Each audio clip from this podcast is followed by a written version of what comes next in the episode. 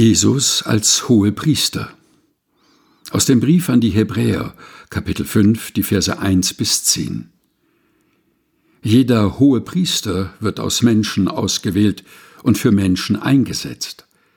Er wird zum Dienst vor Gott eingesetzt, damit er für ihre Sünden Gaben und Opfer darbringt. Er kann mitfühlen mit den unwissenden und irregeleiteten Menschen, denn auch er selbst ist der menschlichen Schwachheit unterworfen. Ihretwegen muss er auch für sich selbst Opfer für seine Sünden darbringen, genauso wie er es für das Volk tut. Und niemand nimmt sich selbst die Würde, hohe Priester zu sein. Vielmehr wird man von Gott dazu berufen, wie es auch bei Aaron der Fall war. So hat auch Christus sich nicht selbst die Würde verliehen, hohe Priester zu werden.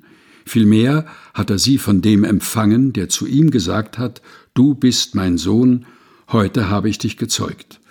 Und an einer anderen Stelle sagt er, Du bist Priester für alle Zeit, wie Melchisedek es war.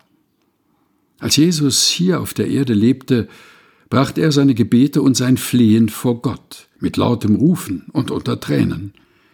Denn der konnte ihn vom Tod retten, und wegen seiner Ehrfurcht vor Gott ist er erhört worden. Obwohl er der Sohn war, hatte es angenommen, wie ein Mensch durch Leiden Gehorsam zu lernen. So wurde er zur Vollendung gebracht.